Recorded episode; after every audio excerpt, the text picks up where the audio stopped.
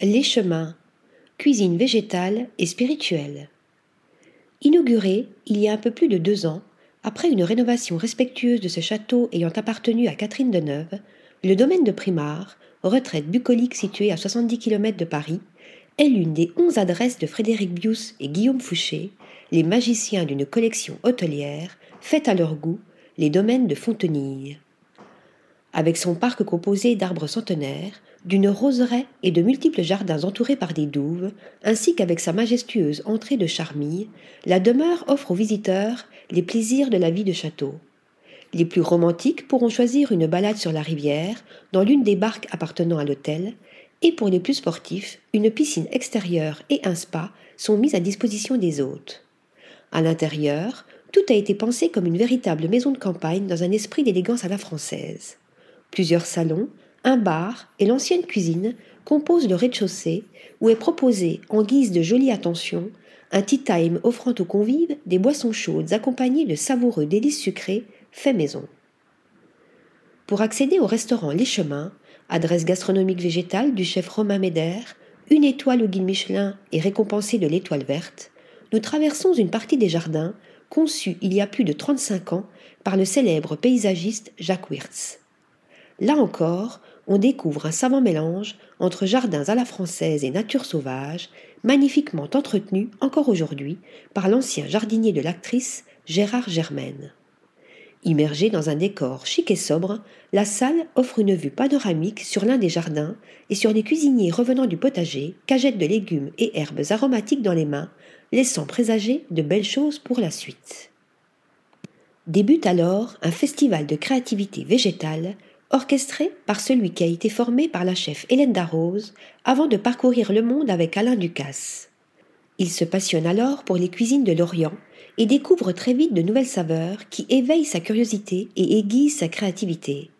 En 2014, Alain Ducasse lui confie les cuisines du Plaza Athénée, où il obtient, deux ans plus tard, trois étoiles au guide Michelin, en orientant sa cuisine vers la pêche durable et les légumes une prise de risque et un regard avant-gardiste sur nos enjeux sociétaux et nos modes de consommation qui ont fait de ce chef étoilé l'un des pionniers de la cuisine éco-responsable proposée dans les cuisines d'un palace. Au chemin, la cuisine de Romain Médère suit toutes ses envies, inspirée par les saisons, par les multiples offrandes du potager et par ce que proposent les producteurs locaux avec lesquels il collabore depuis le début. Ce chef inventif aime les aspérités, il conjugue les saveurs avec beaucoup de texture, apporte de la rondeur, de la rugosité et de la douceur à chacun de ses plats, et joue le parfait équilibre entre amertume et acidité. Ici, c'est le règne du végétal. Je vais vous dévoiler une partie seulement de mon voyage culinaire pour laisser tout le mystère et la magie qui entourent un menu dégustation. Nous débutons par une première mise en bouche déposée sur une feuille réalisée à base d'épluchures de betterave, association délicate de fenouil, radis et pousses de baie petit bonbon végétal aux saveurs percutantes et réconfortantes. En arrive une seconde, un granité de praire tout en fraîcheur et en acidité qui vient aiguiser notre palais. Puis une troisième, délicieuse gaufre de farine de pois chiche, poudre d'algues et fleurs comestibles, conjugue parfaitement la Madeleine de Proust et l'inventivité.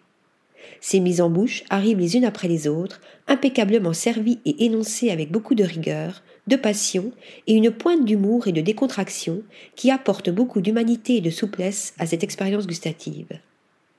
Nous continuons avec un bouillon profond d'araignée de mer, gnocchi de pâte de riz et pâte de citron brûlé. Véritable art culinaire, chaque bouchée est mystérieuse, poétique et puissante à la fois. Chaque plat convoque tous nos sens.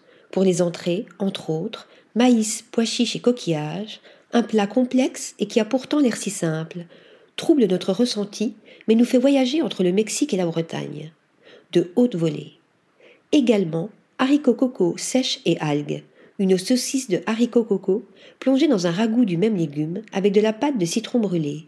Là encore, le plat perturbe par la découverte de nouvelles saveurs, une assiette tout en rondeur, riche en émotions.